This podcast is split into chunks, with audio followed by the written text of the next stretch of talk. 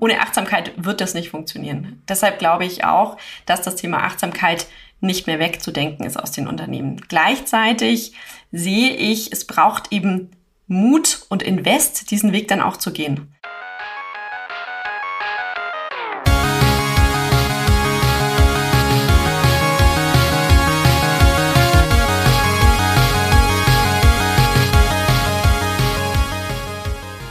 Herzlich willkommen zum Digital Pacemaker Podcast mit euren Gastgebern Uli Irnig und mit mir Markus Kuckertz. Heute sprechen wir darüber, ob Achtsamkeit die Kernprobleme der modernen Arbeitswelt lösen kann. Zu Gast ist Dr. Martina Weifenbach, CEO und Mitgründerin von Mindway. Martina, ich freue mich wirklich, dass du heute Zeit für uns hast und unsere Gästin bist. Danke, schön da zu sein. Martina und ihre Kolleginnen und Kollegen von Mindway beraten und trainieren Unternehmen, Führungskräfte und Teams für einen gesunden digitalen Arbeitsalltag. Dabei wird Achtsamkeit mit digitalen und agilen Methoden kombiniert, um die eigenen Fähigkeiten, um wichtige Zukunftskompetenzen zu ergänzen. Alles, um die moderne Arbeitswelt für alle nachhaltig zu verbessern. Uli, ich sag auch Hallo zu dir und das ist mal wieder ein Thema. Ich würde sagen, Volltreffer für uns beide hier, weil das ist wirklich was, was uns auch jeden Tag beschäftigt. Und ähm, wir hatten das schon mal öfter. Spätestens seit der Corona-Zeit äh, verbringen wir einen Großteil unserer Arbeitszeit im digitalen Raum. Da interessiert mich natürlich, welche persönlichen Antworten hast du für dich denn entwickelt, um mit dieser neuen Realität umzugehen? Was hast du da für Tipps? Vielen lieben Dank, Markus, und auch von meiner Seite herzlich willkommen, liebe Martina. Achtsamkeit, das ist ja so ein Trigger, äh, wo ich ganz ehrlich sagen muss, vor allen Dingen in der Corona-Zeit hat es dazu geführt, äh, nochmal deutlicher hinzusehen und auch deutlicher zu schauen, wie du die Balance findest zwischen digitalem Raum und neuer Arbeitsweise, aber gleichzeitig auch genug Zeit dir selber gibst, ja, und auch mit dir selber sehr gut umgeht. Und das klingt immer so leicht, wenn man das so, so erzählt. Tendenziell bin ich auch ein Selbstausbeuter, ja, also habe auch eine Tendenz dazu, eigentlich mehr versuchen aus mir rauszuholen, als eigentlich geht. Für mich sind so Themen bewusst Abstand zu nehmen, also bewusst zu reflektieren und vor allen Dingen dann, wenn es am emotionalsten wird, den Schritt nach hinten zu machen und nochmal zu reflektieren.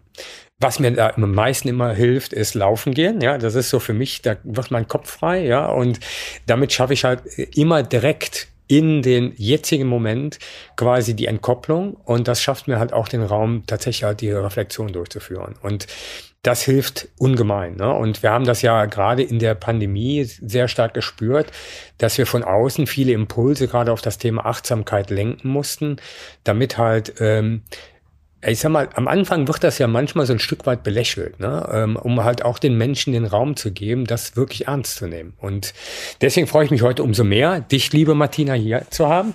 Ich richte jetzt den Scheinwerfer auf dich. Ähm, unser heutiger Gast ist Dr. Martina Weifenbach. Herzlich willkommen, liebe Martina.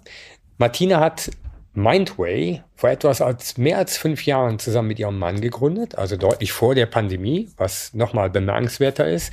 Davor war sie mehr als vier Jahre am Alexander von Humboldt Institut für Internet und Gesellschaft in Berlin tätig, zuletzt als Head of Research, Innovation und Entrepreneurship. Sehr spannend, da kommen wir mit Sicherheit gleich nochmal drauf zurück. Martina hat einen Master of Arts in Management und Consulting von der Lancaster University, war Forschungsstipendiatin an der University of California in Berkeley und hat an der Universität St. Gallen am Institut für Technologiemanagement promoviert. Liebe Martina, herzlich willkommen. Wenn ich mir deinen Lebenslauf so ein Stück weit anschaue, dann hast du ja viele Perspektiven da schon erlebt, ne? von Forschung über tatsächlich auch jetzt in das eigentliche Thema Entrepreneurship. Was war denn für dich so das, die größte Herausforderung gerade in diesem Change? Die größte Herausforderung in dem Change, erstmal danke für die Vorstellung und danke für die Frage, war mit Selbstironie auf mich als Unternehmerin zu blicken, weil in meiner Forschung ging es ja darum, äh, wie gestalten Unternehmer und Unternehmerinnen Business Models und Business Model Innovation bis hin zu, wie gestalten etablierte Unternehmen Business Model Innovation im Kontext der Digitalisierung. Und um was es da eigentlich immer ging, war um, wie gehen wir in diesen Veränderungsprozessen mit Unsicherheit um? Also die wunderbare VUCA-Welt, die wir alle kennen, Ambiguität, Unsicherheit, Volatilität und so weiter haben wir alle schon gehört. Und ich fand es sehr spannend, über die unternehmerische Unsicherheit zwar zu wissen aus der Theorie, aber es war was ganz anderes, die selbst, und das ist weiterhin so, als Unternehmerin zu erfahren. Und da kann ich sagen, da hilft mir die Achtsamkeit sehr, immer wieder drauf zu gucken, wie du das gerade schon so wunderbar beschrieben hast. Ja, was ist Achtsamkeit, Präsenz, Selbstreflexion und auch eine gewisse Form der Selbstregulierung. Aber ganz ehrlich auch nicht immer. Ja, also das ist nur so bis zu einem gewissen Grad möglich. Aber ich denke da oft schmunzelt an meine Forschung, was es doch für ein Unterschied ist, in der Theorie Dinge zu beforschen und im echten Leben Dinge dann auch zu erleben. Was ist für dich so ein, so ein typischer Trigger, wenn du gerade so emotional in einem Thema gefangen bist, um dich da so ein Stück weit wieder rauszuziehen? Also was ich wirklich sehr viel und sehr oft mache, ist mit der Atmung zu arbeiten und dann wirklich ganz bewusst auf meine Atmung zu achten. Also ich habe selbst eine tägliche Praxis, in der ich immer meditiere am Morgen und atme. Und wenn ich merke, ich, ich werde nervös oder emotional oder es kommt irgendwie was anderes, dann versuche ich auch, wie du das beschrieben hast, immer so den Schritt zurückzugehen, bewusst aus der Situation heraus und dann auf den Atem zu achten und dann eben wieder Atemübungen zu machen. Das hilft mir auch zu merken, okay, mein Nervensystem wird wieder ruhiger, es gleicht sich wieder ein bisschen aus und ich trete damit auch ganz bewusst aus den 4F, Fight, Flight, Freeze or Fawn heraus. Also Fawn heißt unterordnen in dem Kontext.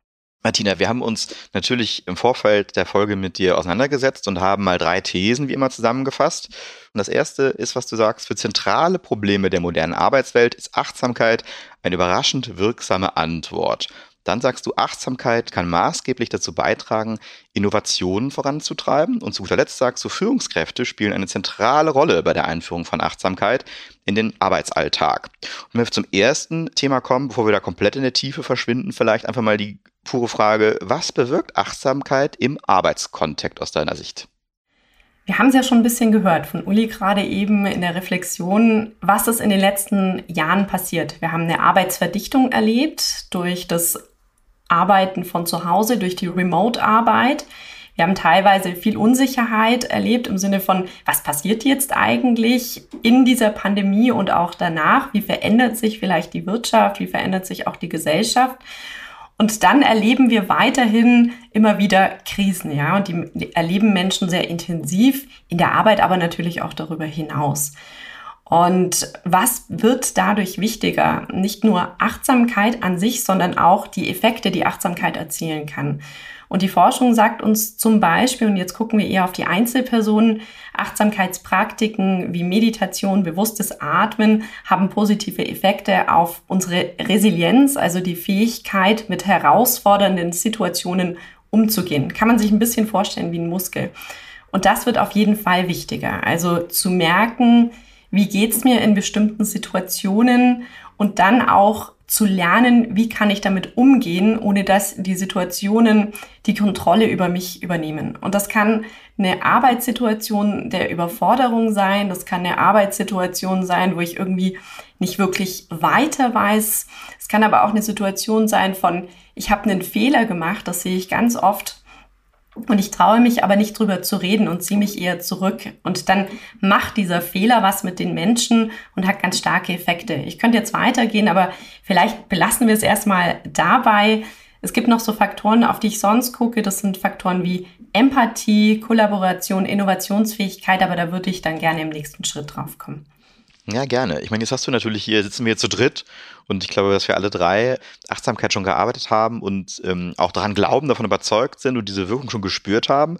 Die große Frage ist natürlich, wenn ich jetzt vielleicht ein paar Analytiker äh, links und rechts in meiner Arbeitswelt davon überzeugen kann, kommt natürlich schnell die Frage auf, lassen sich solche Effekte denn wirklich nachweisen? Was ist denn die Wissenschaft dahinter? Hast du da gute Belege oder gute Studien, was dahinter steckt? Also das ist sehr spannend, wenn man mal drauf guckt. Man kann sagen, die Forschung hat zentral angefangen mit einer Persönlichkeit, von der wir vielleicht alle auch schon mal gehört haben, nämlich mit John Kabat-Zinn. John Kabat-Zinn hat das Programm Mindfulness-Based Stress Reduction initiiert, damals in Harvard, an der Harvard Medical School. Und er hat das im Prinzip so ein bisschen rausgezogen aus religiösen Kontexten und hat gesagt, ich will einfach einen Weg schaffen, damit Menschen durch Achtsamkeitsinterventionen einen Zugang zum Stressmanagement finden. Und dadurch, also auch durch die Andockung, wo er eben auch schon war, hat er eigentlich mit angefangen, Forschung zu betreiben. Da kann man sagen, das war jetzt eher der medizinische und psychologische Hintergrund. Und nach und nach hat sich auch eine ganz spannende Forschung um diese Themen aus den Bereichen Neurowissenschaft und Neurobiologie ergeben. Und nicht nur, dass diese Forschung entstanden ist, sondern die hat auch radikal zugenommen in den letzten Jahren. Da gibt es ganz spannende Kurven. Und was diese Forschungen eben zeigen, ist zum Beispiel, dass das Programm MBSR, das auf bis zu acht Wochen angelegt hat, positive Effekte hat auf unsere Resilienz. An was wird das gemessen? Medizinisch zum Beispiel am Cortisol-Level. Also man konnte wirklich zeigen, wenn Menschen regelmäßig meditieren und Achtsamkeit praktizieren, dann wird auch in Stresssituationen weniger Cortisol ausgeschüttet. Cortisol produzieren wir, wenn wir Stress empfinden, sowie auch Dopamin und Adrenalin. Man konnte auch zeigen, dass eben durch Achtsamkeitspraktiken die Regulierung leichter fällt, also wir leichter einen Ausgleich im Nervensystem schaffen aus Sympathikus und Parasympathikus. Zur Erklärung vielleicht dazu, der Sympathikus ist aktiv, wenn wir im Doing sind, also wenn wir machen und tun und rennen. Und der Parasympathikus ist wichtig zur Regeneration, zur Erholung und zum sozusagen Ausgleich der Cortisol- und Adrenalin- und Dopaminproduktion. Ich könnte jetzt noch ein bisschen weitermachen, ja. Vielleicht noch eine Ergänzung, ohne dass wir zu tief in die Forschung gehen. Was mich immer am meisten fasziniert, ist eigentlich so die neurowissenschaftliche Forschung dazu, die zeigt, dass wir schon durch zehn Minuten Achtsamkeitspraxis am Tag Veränderungen in unserem Gehirn schaffen können, was für mich auch ein Zeichen ist für, wir können Verhalten ändern. Also wir können wirklich neue, gesündere Routinen etablieren und so Automatismen, die sich vielleicht nicht so ganz negativ auf unser Verhalten auswirken, verändern. Und das finde ich immer ganz spannend, weil wir hören ja oft, Kinder entwickeln ihr Gehirn und irgendwann hört es auf und dann sind wir in Stein gemeißelt und dann wird es nur noch schlimmer. Und das finde ich total spannend, einfach immer wieder bewusst mit der Achtsamkeit zu arbeiten, in dem Wissen, ich tue in jedem Moment was für mich, für mein Gehirn und somit auch für meinen Körper. Jetzt verknüpft ihr das Thema Achtsamkeit ja, mit der Berufswelt und mit Unternehmen. Was haben denn Unternehmen denn davon? Ähm, was, was kann man denn da erwarten, was sich da verbessert, wenn man sich tatsächlich diesem Thema nochmal mit besonderer Aufmerksamkeit widmet als Unternehmen? Ja, jetzt haben wir hier Uli mit jemandem, der aus dem Top-Management drauf guckt und auch aus einer Innovations- und Veränderungsperspektive. Das sind natürlich schon so einige Zugänge. Und Markus, du beschäftigst dich mit den Themen auch, hast du gerade gesagt. Fangen wir mal mit einer Sache an, die schon wirklich auffällig ist, nämlich mit den psychisch bedingten Krankheitstagen und psychisch bedingten Fehlzeiten, die wir in den letzten Jahren sehen. Die Zahlen steigen rasant an mit im Schnitt 33 Fehltagen, die sich nach einer psychisch bedingten Krankschreibung ergeben können. Das sind natürlich unglaubliche Kosten für den Arbeitgeber. Noch dazu kommt, dass eigentlich viele Menschen im Job sich heute überfordert fühlen. Das kann zu Demotivation bis innerer Kündigung führen. Und das in Zeiten, wo wir eigentlich einen Mangel an Arbeitskräften haben. Ja, also das sind ganz zentral wichtige Themen für alle, die Unternehmen führen und Unternehmen weiter ausbauen wollen. Noch dazu kommen Themen wie Digitalisierung, Nachhaltigkeit, also Innovationsdruck. Und Innovation geht nicht ohne die Menschen im Unternehmen, die dann aber auch noch eine Bereitschaft zeigen, diese Veränderungen mitzutragen. Warum ist Achtsamkeit wichtig? Genau deshalb, ja, um zum einen immer wieder auf sich selbst zu gucken und gesund zu arbeiten, auch im digitalen und hybriden Kontext, der es für manche Menschen nicht unbedingt einfacher macht, auch wenn das so erscheint. Und zum anderen ist Achtsamkeit eben ein Weg, zum Beispiel auch so Themen wie Kreativität und Innovationskraft sowie Veränderungskraft zu fördern und das von innen heraus, aber eben auch auf unterschiedlichen Ebenen, nämlich auf Ebenen der Einzelpersonen, auf Ebenen des Teams und ich finde somit auch auf der Ebene der Gesamtorganisation. Ich würde direkt den Uli mal mit reinnehmen, weil Uli, du bist auf der einen Seite natürlich verantwortlich für ein riesengroßes Team, auf der anderen Seite hast du natürlich auch über eine längere Zeitspanne Teams geführt. Wie hat sich das für dich verändert? Was hast du da erlebt? Wie fühlt sich das für dich an? So ein Thema wie Achtsamkeit ist da ja, sage ich mal, über die letzten Jahre hinzugekommen. Ja, was ist anders? Früher ist jemand auf dich zugekommen und hat gesagt, ich habe da ein Problem. Heute kommt auf dich jemand zu und sagt, ich glaube, mir geht's heute nicht so gut. Wie, wie hat sich Führung verändert in dem Kontext? Ich glaube, das geht allen Führungskräften so, dass natürlich mit zunehmender Digitalisierung, und Martina hat schon äh, gesagt, ne, also natürlich A, die, die Zahl der Interaktionen zunimmt, die Zahl der Verbindungen zunimmt. Und das ist zwar im Kommunikationsumfeld verdammt schön, löst aber bei vielen Menschen auch Stress aus. ja, so und das Thema dabei ist, und das ist gleichermaßen zu beobachten durch diese Arbeitsverdichtung, ja, und gleichzeitig diese digitalen Kanäle braucht es besondere Achtsamkeit. Und die Themen, die Martina eben so ein bisschen angesprochen hat, sind für mich als Führungskraft elementar. Ne? Also zum einen ähm, wir können mit den Mitteln von heute nicht die Zukunft gestalten, die auf uns zukommt. Dadurch, dass die Welt sich so rasant verändert, brauchen wir eine extrem hohe Innovationskraft. So, und das bedeutet aber auch gleichzeitig, du brauchst Raum für Menschen, sich auf Innovation, auf Kreativität einzulassen. Und das hast du halt nicht, wenn du in so einem Hamsterrad bist. Also ich habe noch nie eine gute Idee gehört, wenn du in so einem in so einem Hamsterrad hängst, ja, und quasi immer nur so rumläufst. Ja, so das ist Nummer eins. Nummer zwei ist, wir leben in einer Welt, wo es darauf ankommt, tatsächlich gute Kundenerfahrungen zu generieren und halt auch immer in der Nähe des Kunden zu sein. So, und auch wenn ich da gestresst bin, kann ich keinen wirklichen empathischen Eindruck beim Kunden machen, beziehungsweise auch nicht den Eindruck hinterlassen, einen erstklassigen Service abzugeben. Und daher ist das für mich nochmal elementarer zu sagen, äh, wir brauchen diese Achtsamkeit, um Innovationskraft auszulösen. Wir brauchen diese Achtsamkeit aber auch, um tatsächlich gute Kundenerfahrungen, guten Service abzugeben. Weil nur, ich sag mal, hoch engagierte, zufriedene Mitarbeiterinnen und Mitarbeiter schaffen ein gutes Kundenerlebnis. Ja, und ich meine, denkt doch mal einfach an, an private Situationen, wo ihr in einem, in einem, ich sag, mit eurem Serviceanliegen irgendwo da steht und ihr merkt halt, wie euer Gegenüber sich entlädt aufgrund der Komplexität des eigenen Unternehmens oder der Unzufriedenheit oder sonst irgendwas, wo, wo ihr für euch selber ja kein gutes Kundenerlebnis rausnehmt. Darüber hinaus sind natürlich klar Fehlzeiten, wenn du als Führungskraft rausschaust. Das bedeutet ja automatisch, wenn Fehlzeiten da sind, dass die Arbeit sich auf andere Schultern mit verteilt. Ja, und das ist ja dann eher kontraproduktiv. Und daher sage ich, als Führungskraft bedeutet das, A, Achtsamkeit zu kennen, die Mechanismen zu verstehen und es aktiv zu unterstützen.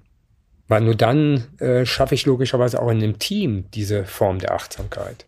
Martina, spiegelt das deine Erfahrung? Ja, total. Da waren jetzt so viele wichtige Punkte dabei. Ich gehe noch mal auf den Faktor Empathie ein, weil das ist wirklich etwas, an dem arbeiten wir auch sehr intensiv, sehr viel mit Führungskräften, mit Teams und Vielleicht noch mal erst der Blick auf die Forschung. Man kann heute wirklich zeigen, dass Achtsamkeitsübungen des Mitgefühls, äh, die nennt man auch Metameditation, aber auch so einfache Übungen wie Dankbarkeitsübungen, ein Areal im Gehirn ansprechen. Das ist die sogenannte Insula. Und das steht nicht nur für Mitgefühl und Empathie, sondern auch für Schmerzempfinden.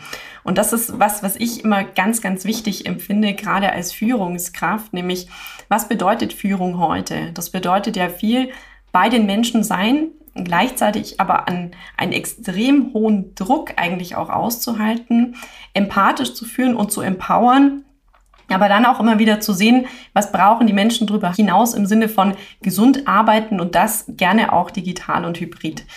Deshalb ist für mich da Achtsamkeit so wichtig, um erstmal Selbstmitgefühl zu entwickeln und zu erkennen, es gibt einen großen Unterschied zwischen positiv mit sich und somit auch mit anderen mit fühlen versus mit anderen mitzuleiden. Also das ist so der erste Schritt, weil wir kennen das alle. Wir kennen Menschen, die immer ganz schnell Lösungen anbieten und sagen, ja, oh, du hast jetzt hier mir ein Problem geteilt und jetzt gebe ich dir sofort eine Lösung und renn mal weiter. Das sehen wir ganz oft, gerade in der Führung. Und das ist eigentlich dieses Agieren aus dem Schmerz heraus. Ja, ich gebe dir ein Pflaster und damit ist das Problem gelöst. Was ganz anderes ist es, empathischen Schritt zurückzutreten, mal kurz durchzuatmen und zu merken, wow, ich empfinde gerade eigentlich einen Schmerz, wenn mir diese Person so die Geschichte teilt, aber jetzt gehe ich mal nicht ins Pflaster rein, ins Pflastermodus, sondern ich höre erstmal zu.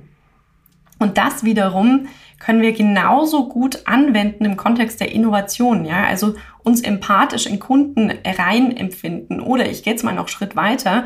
Wir wollen ja eigentlich heute nicht nur inkrementelle, sondern radikale Innovation betreiben, uns auch in mögliche neue Kunden, die wir noch gar nicht kennen, rein empfinden. Und da braucht's eigentlich nochmal ein nächstes Level von Empathie gepaart mit, wir haben es gerade schon gehört, Kreativität. Also wir haben ja im Prinzip interne Customers, Kunden und Kundengruppen und externe. Und da ist Achtsamkeit eigentlich wieder total entscheidend, um eben auch Neues voranzutreiben, Innovation anzutreiben und immer wieder aus eigentlich unserem eigenen kleinen Dunstkreis hinauszutreten. Also von dem her waren das super, super spannende Punkte, die total mit mir resonieren und wo ich einfach immer wieder sage, aus dem Kontext unserer Arbeit, fangt im Inneren des Unternehmens an, weil wenn du Empathie kennst und kannst, ja, dann kannst du das auf alle Lebensbereiche anwenden. Das kannst du auch darauf anwenden, wie du nach der Arbeit nach Hause kommst, mit dir selber umgehst und dann vielleicht auch wieder mit der Familie. Also das hat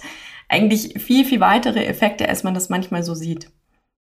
Nun gibt es äh, in der Arbeitswelt, wie zum Beispiel bei unserem Unternehmen, ja mindestens zwei Welten, die ich da mal ansprechen würde gerne. Und zwar das eine ist, wenn der Laden läuft, ähm, wofür es gewisse Fähigkeiten braucht. Aber dann gibt es ja immer noch mal einen Punkt, wo man einen oben draufsetzen möchte oder sogar muss als Unternehmen. Und zwar meine ich das Thema Innovation. Wenn wir über Achtsamkeit sprechen, ähm, ja, wie fördert das ähm, denn neben der beruflichen Zusammenarbeit ähm, in so einem Unternehmen auch die Innovationskultur aus deiner Sicht? Übrigens würde ich immer im Sinne von Steve Jobs argumentieren, wenn dein Laden läuft, musst du erst recht innovieren und am besten noch das radikal sozusagen challengen, was gerade gut läuft.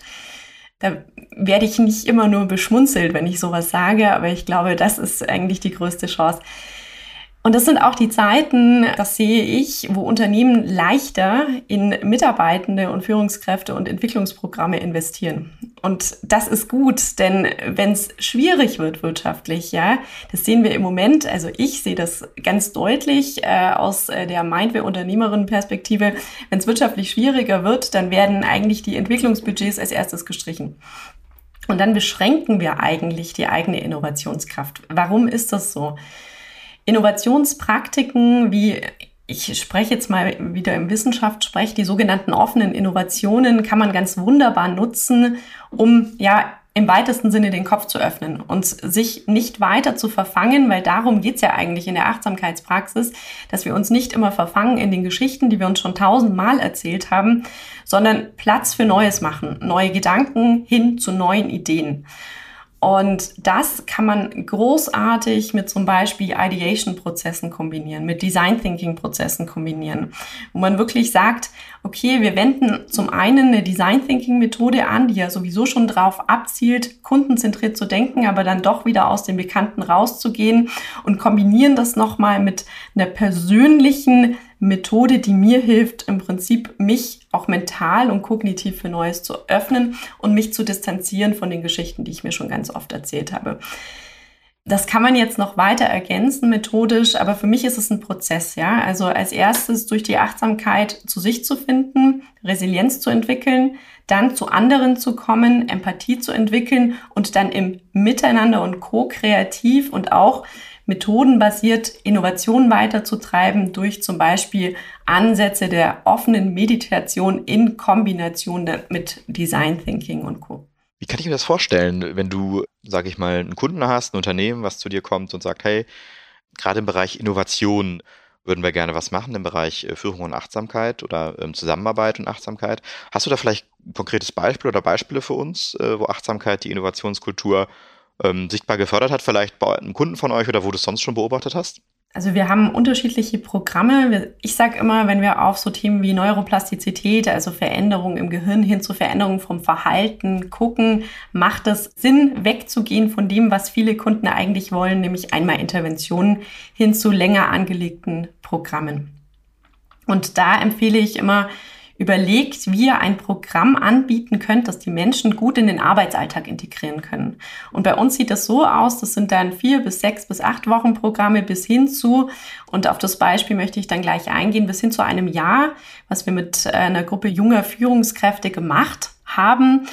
Und da wählen wir genau diesen Weg, also den Zugang erstmal über ich komme zu mir, trainiere Resilienz, um dann zum Wir zu kommen, Empathie, um dann eben in den Prozess der Kollaboration, Co-Kreation und Innovation zu kommen. Was bedeutet das konkret? Das bedeutet, wir arbeiten in einer Kombination aus Präsenzformaten, Workshop-Formaten, die ungefähr einen halben Tag dauern und Webinaren und digitalen Impulsen, die man leicht in den Arbeitsalltag integrieren kann und die auch so Themen wie hybrides Arbeiten einfach natürlich unterstützen. Weil ich glaube, so trainieren wir automatisch Kompetenzen wie Innovation, Resilienz und Co. und merken, dass es möglich, das im Alltag zu machen und, und das finde ich immer ganz wichtig, das gemeinsam mit Kollegen und Kolleginnen anzutreiben. Deshalb arbeiten wir zum Beispiel auch mit Tandeming. Was bedeutet es jetzt konkret am Beispiel eines Kunden? Was wir da gesehen haben, war, es ist ein Weg, ja. Also das ist eben nicht so, dass wir einen Hammer bringen und dann sagen, hier sind die Nägel und jetzt haut ihr das ein, sondern das hat eben einfach zum einen was mit den Menschen zu tun und mit der Bereitschaft, sich mit diesen Themen zu befassen. Wir sprechen heute immer vom lebenslangen Lernen. Das genau ist lebenslanges Lernen. Hat ehrlich gesagt auch ganz viel damit zu tun, Dinge wieder zu verlernen, nämlich ungesundes digitales Arbeiten, Meeting-Marathons und sonstiges. Für Mitarbeitende mehr als für Führungskräfte hat es manchmal was damit zu tun, auch mal Nein zu sagen zu Führungsinstrumenten, die sich ein bisschen etabliert haben. Und für Führungskräfte hat es im Moment auch sehr viel mit Unlearning wieder zu tun. Und wie kombiniere ich dann im Prinzip das, was wir eh schon machen, Videokonferenzen etc., mit Achtsamkeitswerkzeugen, um dann eben die Innovationskraft zu fördern. Und das ist eigentlich die größte Schwierigkeit von dem, was wir tun, Menschen dabei zu helfen, diese Werkzeuge dann wieder in den Arbeitsalltag zu bringen. Was spiegeln mir Kunden und Kundinnen auf Ebene jetzt erstmal der Führungskräfte? Genau das. Also es macht total Sinn, weil ich merke, ich bin gestresst, ich stehe unter Druck, ich habe auch den Druck, Innovation und Transformation anzutreiben. Aber ganz ehrlich, ich komme noch nicht mal zu mir. Wie soll ich denn das überhaupt bei anderen machen? Also um es mal drastisch zu zeigen, gleichzeitig aber auch immer wieder dieses, aha, das ist ja ganz einfach. Mit drei Minuten bewusstem Atmen merke ich, wie ich runterkomme und es ist ja gar nicht so schwer, das dann auch ins Team zu tragen. Bei Führungskräften, also bei dem längeren Programm, das wir gemacht haben, habe ich wirklich gesehen, da ist was passiert mit den Menschen. Und zwar, sie haben entdeckt, dass sie eigentlich intrinsisch motivierte Innovatoren und Innovatorinnen sind. Und dass das im Kleinen geht. Und das ist für mich, auch wenn das vielleicht nicht ganz sinnig klingt, aber das ist für mich der größte Erfolg. Wenn ich merke, dass Menschen ihren 5% Einflussbereich im Unternehmen nach und nach erobern, mit anderen drüber sprechen und für sich merken, ich bin jetzt hier so ein Mindfulness und Innovation Ambassador und kann das mit kleinen Werkzeugen weitertragen. Und das ist was, wo wir wirklich dann auch ein Jahr später, zwei Jahre später Rückmeldung bekommen mit, ha, ihr habt es damals gesagt, wie ich irgendwie Achtsamkeitsansätze zum Beispiel in Brainstorming bringen kann. Damals habe ich nicht so genau gewusst, was ihr damit meint oder wie ich irgendwie die Six Thinking Heads mit einer Achtsamkeitsmethode kombinieren kann. Jetzt mache ich das und mein Team nimmt das an, ja, und das ist das vielleicht noch der letzte Punkt, was ich immer versuche, ist die Methoden, die oft sowieso schon im Innovationskontext genutzt werden, mit Achtsamkeit zu verbinden. Weil die Wahrheit ist, wir müssen das Rad nicht immer neu erfinden, aber mit gestressten Menschen kannst du nicht innovieren. Und wenn du Menschen aus dem Stress rausholst und ihnen hilfst, aus einem Stressfokus, der egozentriert ist, rauszukommen, wieder ins Wir zu fühlen, dann werden sie auch andere Innovationen betreiben. Du hattest eben so einen Punkt angesprochen zum Thema eigene Trampelpfade im Gehirn verlassen oder neue Wege zu finden. Was sagten deine Erfahrungen oder was sagten die Wissenschaft? Wie lange brauchten sowas, bis neue Trampelpfade wirklich so eingegangen sind oder ein, ich will mal so sagen, so sicher sind, dass sie nicht beim nächsten Sturm direkt wieder umfallen? Hm. Ja, die Frage bekomme ich ganz oft. Also die Wissenschaft sagt irgendwas so sechs bis acht Wochen. Wenn man aber sehr kritisch auf die Studienlage guckt, ja, dann gibt es da Riesenunterschiede. Also das gibt Menschen zum Beispiel, das ist wirklich sehr spannend, Menschen, die neu mit Meditation beginnen, bei denen sieht man eigentlich Veränderungen im Gehirn relativ schnell. Wenn Menschen jetzt aber schon jahrelang meditieren, also Zen-Buddhisten zum Beispiel, sieht man bei denen verändern sich Dinge nicht mehr so schnell, was aber auch einfach dran liegt, dass sie schon ganz viel Veränderungen im Gehirn geschaffen haben. Ja, also auch diese Veränderungen kann man in dem Sinne sagen, sind endlich. Was ich sehe, was ich immer wieder spannend finde, ist dieses erstmal den Aha-Moment zu erzeugen, der dann wieder eine Motivation auslöst, dran zu bleiben. Und das kommt so ein bisschen aus der positiven Psychologie, die sagt, Veränderung im Verhalten entsteht dann, wenn ich eine neue Routine positiv empfinde. Also das heißt für mich, wenn wir eine Achtsamkeitsübung machen, zum Beispiel ein Mindful Check-in am Anfang von einem Training, rege ich immer die Reflexion an und versuche natürlich die Leute dahin zu natschen, das positiv zu reflektieren. Funktioniert ehrlich gesagt auch meistens, weil die meisten merken, wow, mit vier Minuten bin ich jetzt wirklich mal runtergekommen. Wow, ich nehme die Geräusche anders wahr, ich sehe meine Kollegen und Kolleginnen im Raum. Und meine Empfehlung ist dann immer, mit dieser positiven Wahrnehmung zu arbeiten. Und das kann man ja wirklich in jeglicher Form von Innovationskontext machen. Das ist nicht auf die Achtsamkeit beschränkt, nur oft nehmen wir uns die Zeit nicht. Also so was ganz Banales wie am Ende eines Meetings zu sagen, wir nehmen fünf Minuten für einen Checkout der Wertschätzung. Und alle gehen ganz anders aus diesem Meeting raus, wenn sie nochmal gehört haben, oh, das ist jetzt irgendwie gut gelaufen, ich nehme das und das für mich mit, ich mag meine Kollegen. Und das hat einen Effekt auf die gesamte Arbeitskultur, weil ich gehe dadurch auch positiver in das vermutlich anstehende nächste Meeting hinein.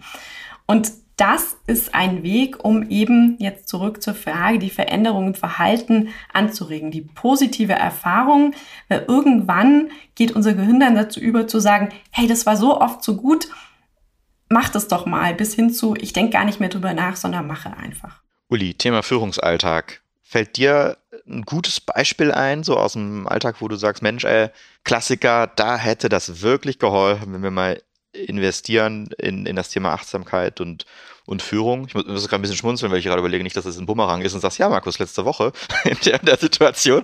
Nee, Quatsch. Aber kann von dir ein Beispiel sein oder auch, was du vielleicht immer wieder so beobachtest? Was fällt dir da spontan ein?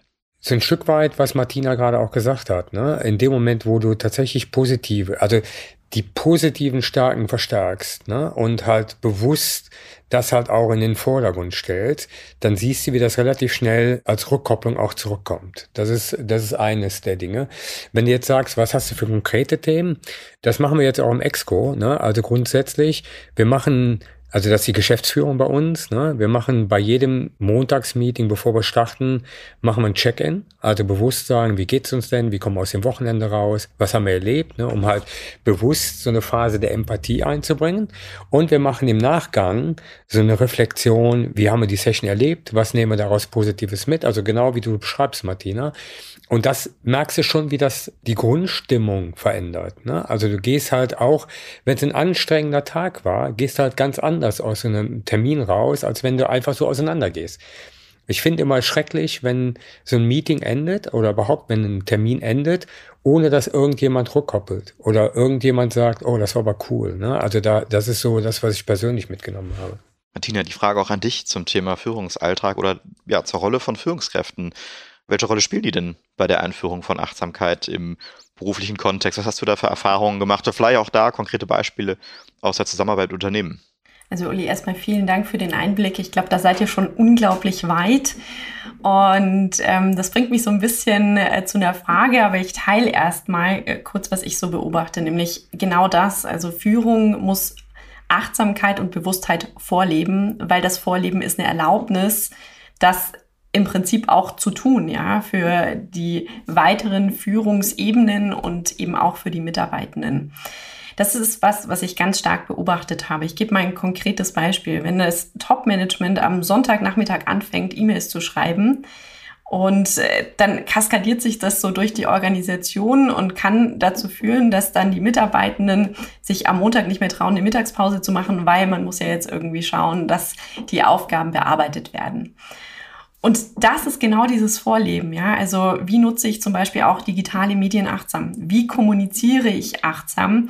Und wie kann ich das im Prinzip nicht nur vorleben, sondern gleichzeitig auch andere dazu enablen, achtsam zu sein? Das ist so das, was ich ganz viel in der Führung sehe. Also ein Mangel an Bewusstsein dafür, wie sich Achtsamkeit eigentlich in der gesamten Organisation ausdrücken kann. Und das setzt sich natürlich fort.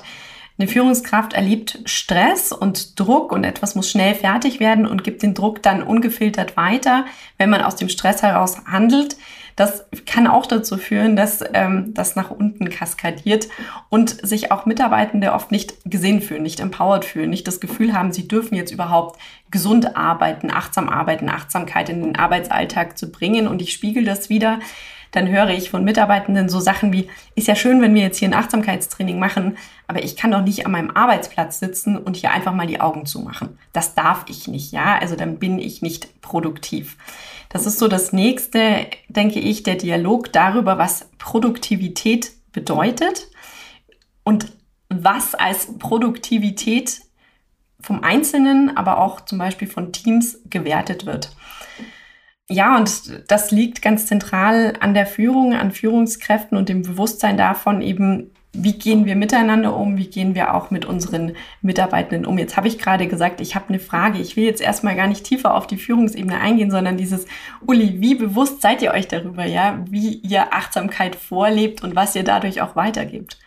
Ich würde mal sagen, wir sind auf einem guten Weg. Ne? Also ich würde nicht sagen, dass wir jetzt schon ähm, the best in class sind, weil deine Ausführung hat gerade nochmal so einen Punkt bei mir, Bad Habits getriggert. Ne? Also gerade so digitale Medien. Ne? Also ich würde mal sagen, da gibt es noch jede Menge Raum. Aber was wichtig ist, wir gehen sehr offensiv damit um. Also wir reden darüber. Wir zeigen uns auch selber verletzlich, weil ich finde, neben der Tatsache Achtsamkeit ist halt auch dieses Mantra wegzunehmen, so nach dem Motto, das Top-Management kann alles, das weiß alles, ist übermenschlich oder keine Ahnung was. Ich finde, das gehört gerade zur Empathie und Achtsamkeit extrem dazu, halt auch deutlich zu machen, zu sagen, ich kann jetzt nicht mehr. Also ich, ich brauche hier einen Wechsel. Ich muss mich selber jetzt rausnehmen, um achtsam zu handeln. Und ich finde, das ist genau wie du es beschreibst, neben den positiven Beispielen zu zeigen und das vorzuleben, halt auch bewusst den Raum einzunehmen, zu sagen und auch andere Leute dazu einzuladen, bewusst damit umzugehen, wie meine Ressource, wie ich quasi mich fühle und das publik zu machen. Ja, vielen Dank. Und ich glaube, du unterstreichst was, äh, das war ja am Anfang auch eine Frage von Markus, was bedeutet Achtsamkeit in der neuen Arbeitswelt? Genau das, ja. Also Authentizität, sich verletzlich zu zeigen, weil man dadurch ja auch innerhalb der Organisation wieder Raum öffnet äh, dafür, dass sich Mitarbeitende zeigen können, aber auch im Sinne von, wie entwickle ich mich eigentlich im Unternehmen weiter? Wie bringe ich mich in Transformations- und Veränderungsprozesse ein? Wie gestalte ich meine Rolle? Wie gestalten sich Karrieren? Das hat auch was damit zu tun, muss man heute ehrlich sagen, mit wie attraktiv ist Unternehmen als Arbeitgeber auch für Future Talents, aber auch wie halten wir die Menschen im Unternehmen? Und deshalb großartig erstmal darüber zu reflektieren, auch aus dem Top-Management heraus und dann das weiterzudenken, ja. Und das finde ich auch ganz wichtig, sich immer wieder zu fragen, wie nehmen wir die anderen Menschen im Unternehmen mit? Also, dass es nicht was ist, was wir halt jetzt mal machen, damit wir einen Haken dahinter gesetzt haben, sondern wirklich, wie nehmen wir sie mit? Wie laden wir Dialoge ein? Und welchen Effekt hat das auf unsere Kultur und auch auf unsere Innovationskraft? Und da sprichst du einen wichtigen Punkt an, Martina. Ähm, also für mich heißt Nachhaltigkeit, dass das nicht nur einmal eine Floskel ist, sondern dass das wirklich halt kontinuierlich. Und als Führungskraft, das habe ich also auch in all meinen Stationen erlebt, bist du immer auf dem Präsentierteller und die Menschen beobachten, wie passt denn das, was er sagt und das, was er tut, eigentlich zusammen? Und wenn das in Dis Harmonie ist, dann merken Menschen das ziemlich schnell. Ne? Und dann wissen die auch, das ist nur eine Plattitüde. Also daher ist die Nachhaltigkeit, das auch wirklich zu leben, sehr wichtig. Ich finde, das haben wir so ein bisschen in der Pandemie gelernt, gerade in digitalen Medien, wo du eigentlich nur eine 2D-Sicht hast. Ne? Du siehst Körpersprache nicht, du nimmst nicht wahr, wie jemand wirklich ist. Ne? Und vor allen Dingen, wenn dann auch mehrere in einem Raum sind, ist es nochmal umso wichtiger, das immer aktiv anzusprechen, weil du nimmst es nicht wahr. Und ich finde, das sich bewusst zu machen, dass gerade in so digitalen Medien nicht jeder, ich sag mal, so extrovertiert ist und das direkt dann rausposaunt, sondern gerade die Introvertierten, die zurückhaltender noch sind, die einzuladen und die da mitzunehmen, das ist Führungsaufgabe. Ja, absolut. Also ich könnte nicht mehr zustimmen und ich würde da gerne noch mal was teilen, was ich vor kurzem erlebt habe, was mir wirklich sehr nahe gegangen ist. Äh, das war ein Achtsamkeitstraining mit Mitarbeitenden auch über einen längeren Zeitraum und auch Menschen, die schon sehr lange in diesem Unternehmen waren. Und was da so ein Tenor war, war, naja, bei uns in der Arbeit geht es eigentlich immer nur um die Sachebene. Ich als Mensch bin eigentlich gar nicht wichtig. Und natürlich haben wir jetzt im Kontext dieses Trainings über sehr persönliche Themen gesprochen. Wir sind tief reingegangen. Stresskompetenz, Umgang mit Krisen, Stärken, Entwicklungspfade, Selbstführung, gesundes Arbeiten in der digitalen Arbeitswelt und so weiter und so fort. Und am Ende kam die große Frage, ja, wie gehe ich denn jetzt mit dieser vertrauensvollen, starken Gruppe um, mit dem, was sich hier aufgebaut hat, in einer Organisation, wo eigentlich gar kein Platz für die Personenebene ist. Also das war fast schon eine Verzweiflung von, ich habe mich hier so gewagt und ich werde von dem Arbeitgeber hier so intensiv unterstützt, aber so what? Also was kommt jetzt eigentlich als nächstes? Und ich denke mir so, Uli, Personen wie du, die so offen auch schon das reflektieren, sind unglaublich entscheidend dafür, als Führungskräfte Vorbild zu sein, als Führungskräfte auch Enabler dafür zu sein, dass Menschen folgen dürfen, ja, und eben auch ja, also so ihr Game, to step up their game, dass sie so sich noch mehr zeigen dürfen. Da darf ich wirklich jede Führungskraft nur zu einladen, weil da steckt wenn sich Menschen öffnen, so viel Innovationskraft und so viel Kraft, gerade Dinge nach vorne zu bewegen hinter, das ist unglaublich. Und wenn man das Blinzen in den Augen sieht, weiß man, ja, es ist richtig. Es ist absolut richtig. Martina, jetzt nehmen wir mal an, ein Unternehmen hat das, hat das gut für sich verstanden und sagt, ja, stimmt. Thema Achtsamkeit, Führung, da müssen wir echt was tun. Das nehmen wir jetzt mal wirklich in den Fokus. Wenn ihr dann so ein Unternehmen kommt oder da gefragt werdet, was sind denn so die ersten simplen zwei, drei Schritte? Was, was kann man da machen? Was tut man als Unternehmen? Der erste ganz simple Schritt ist für uns natürlich immer das Thema Budget und der andere Schritt, den ich immer abfrage, ist Strategie. Also wie passt das Thema eigentlich in die Strategie und wo ist es verortet? Ist es nur eine Nice-to-Have-Maßnahme, weil es irgendwie in Umfragen herausgekommen ist, dass man mal was zu Achtsamkeit machen sollte oder ist es etwas, das wirklich in die Tiefe gehen darf? Weil das ist ein ganz, ganz großer Unterschied. Ja, also diese Nice-to-Have-Maßnahmen, die führen zu ganz viel Frust und Demotivation. Wir haben es gerade gehört. Menschen kommen dann zu einem Workshop, die zeigen sich und danach passiert nichts mehr. Ja, oder die Führungskraft macht nicht einen ähnlichen Workshop und hat eigentlich keine Ahnung. Oder noch besser, wir machen dann den Workshop und während des Workshops ruft die Führungskraft an und sagt, ja, ich habe dir zwar die Erlaubnis gegeben, das zu machen, aber jetzt ist irgendwie wieder so ein Sachthema wichtiger. Also ist schon so oft passiert ähm, und auch das kaskadiert sich ja durch das Unternehmen. Also ich frage ab, was ist das Budget? Wo ist das Thema verortet? Was ist die Strategie dahinter? Und wie nachhaltig traut ihr euch, Achtsamkeit zu denken? In welche Bereiche möchtet ihr es wirklich verorten?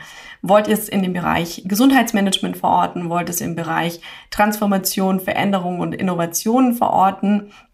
Und dann noch eine Schlussfrage, die einfach wichtig ist. Wer wird teilnehmen? Also Menschen, die sich freiwillig melden oder Menschen, die per Auftrag der Führung teilnehmen müssen. Weil das haben wir eben auch gesehen, dadurch, dass es so persönlich ist, ist die Freiwilligkeit eigentlich entscheidend dafür, dass so ein Training auch wirklich fruchtet. Und das macht einfach einen riesengroßen Unterschied, wenn ich weiß, warum ich etwas mache und wofür. Also das sind so wichtige Fragen, die, glaube ich, ganz zentral sind für alle Entwicklungsmaßnahmen, aber bei uns einfach nochmal wirklich heftiger wirken als jetzt zum Beispiel Einmalintervention oder Schrittwettbewerbe oder was es eben sonst noch so gibt, gerade äh, ja in dem Kontext, wir kümmern uns um die Gesundheit unserer Belegschaft. Werfen wir zusammen einen gemeinsamen Blick in die Zukunft. Ähm, ja, wie schätzt du die weitere Entwicklung von Achtsamkeit im beruflichen Kontext ein? Was hast du da für Ideen oder für Beobachtungen? Also ich persönlich merke, und das haben wir jetzt auch oft adressiert hier heute, Achtsamkeit wird immer wichtiger.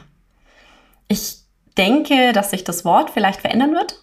Also Achtsamkeit, Bewusstheit oder ganz anders. Aber der Mensch an sich ist eben zentral und entscheidend, um die großen Herausforderungen wie Digitalisierung, Innovation, Nachhaltigkeit zu meistern. Und um jetzt gerade noch mal auf die Nachhaltigkeit zu kommen, die fängt eben auch an mit den Menschen im Unternehmen. Es gibt ganz neue KPIs jetzt, um Nachhaltigkeit auch zu messen, ganz andere Reportings.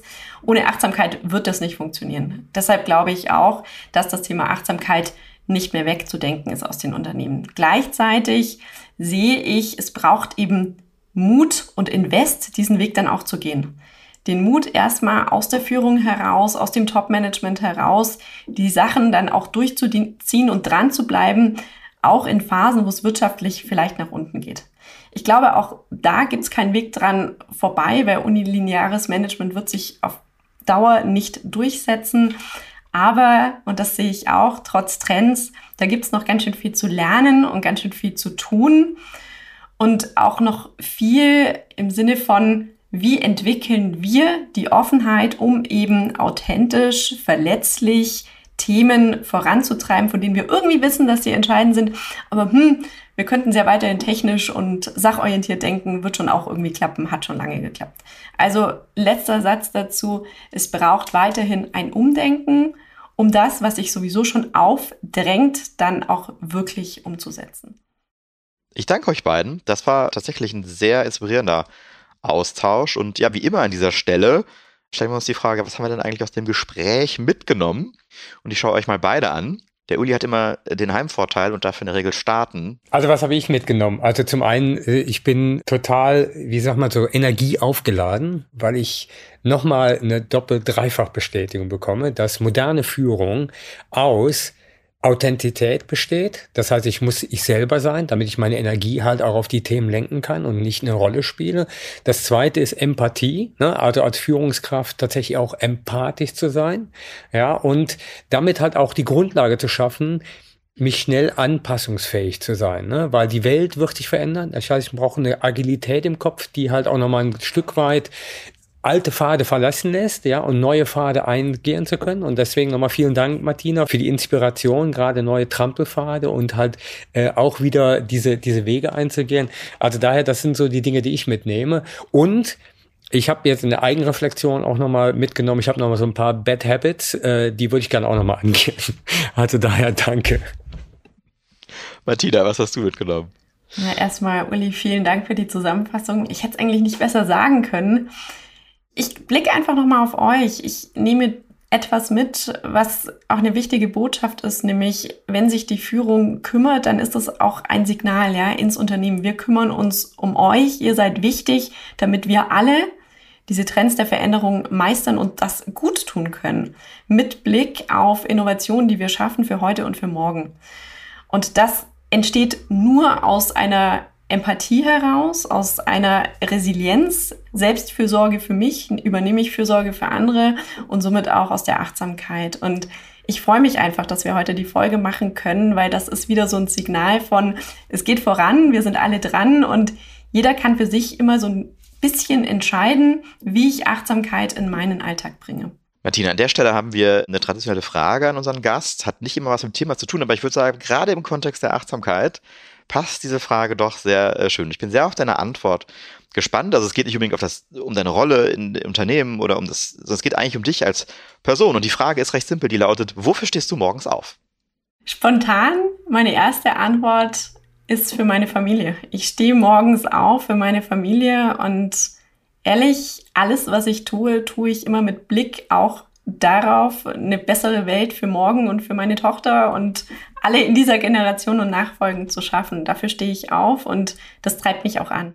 Dankeschön. Das war äh, eine sehr schöne, äh, auch äh, im Kontext der Achtsamkeit eine sehr schöne Antwort, Uli. Und ich weiß, das ist bei dir auch so. Und du stehst mindestens auch für deine Hunde auf.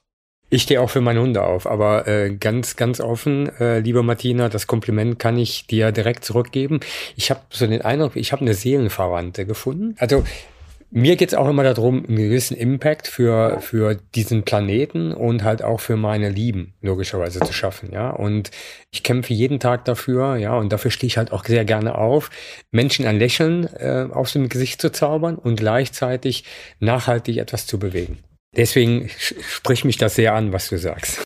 Martina, wenn Menschen mit dir zum Thema Achtsamkeit und Führung zusammenarbeiten wollen oder mit eurer Firma. Wie können denn unsere Zuhörerinnen und Zuhörer mit euch in Kontakt treten oder mehr über euch erfahren? Also erstmal kann man mir immer schreiben, ganz einfach per E-Mail martina.weifenbach@mindway.com oder über LinkedIn Martina Weifenbach oder einfach mal auf die Webseite gucken mindway.com und wen die Themen darüber hinaus interessieren, wir haben auch einen Podcast, den Mindway Podcast, wo wir uns wirklich sehr intensiv auseinandersetzen mit Achtsamkeit, so what? Also was bedeutet das wirklich für Innovation und für, ich spreche nicht mehr von New Work, sondern für Good Work und wie können wir Good Work gestalten? Also es gibt ganz viele Wege, ich freue mich drauf und ich gehe immer gerne einfach in den Dialog und ins Sparing und in den Austausch. Martina, vielen, vielen Dank, dass du heute unser Gast warst. Das war wirklich sehr werthaltig, sehr spannend für unsere Zuhörer und Zuhörerinnen. Ich bin sehr gespannt auf das Feedback zu der Folge und nochmal vielen Dank, dass du dir die Zeit für uns genommen hast. Ich danke euch, es waren tolle Fragen. Das war der Digital Pacemaker Podcast über Achtsamkeit in der modernen Arbeitswelt. Zu Gast war Dr. Martina Weifenbach, CEO und Mitgründerin von Mindway. Weitere Informationen zur Folge und auch die Links, die wir heute genannt haben, findet ihr in unseren Show Notes. Und wenn ihr mit uns zu den Themen in Kontakt treten wollt, dann kommentiert doch unsere LinkedIn-Posts oder schickt uns eine Nachricht. Der Digital Pacemaker Podcast erscheint alle 14 Tage, dienstags auf Spotify, Apple und überall dort, wo es Podcasts gibt. Klinge jetzt auf Folgen oder Abonnieren, um keine Folge zu verpassen. Viel Spaß und bis bald, euer Uli und Markus. Rock'n'Roll.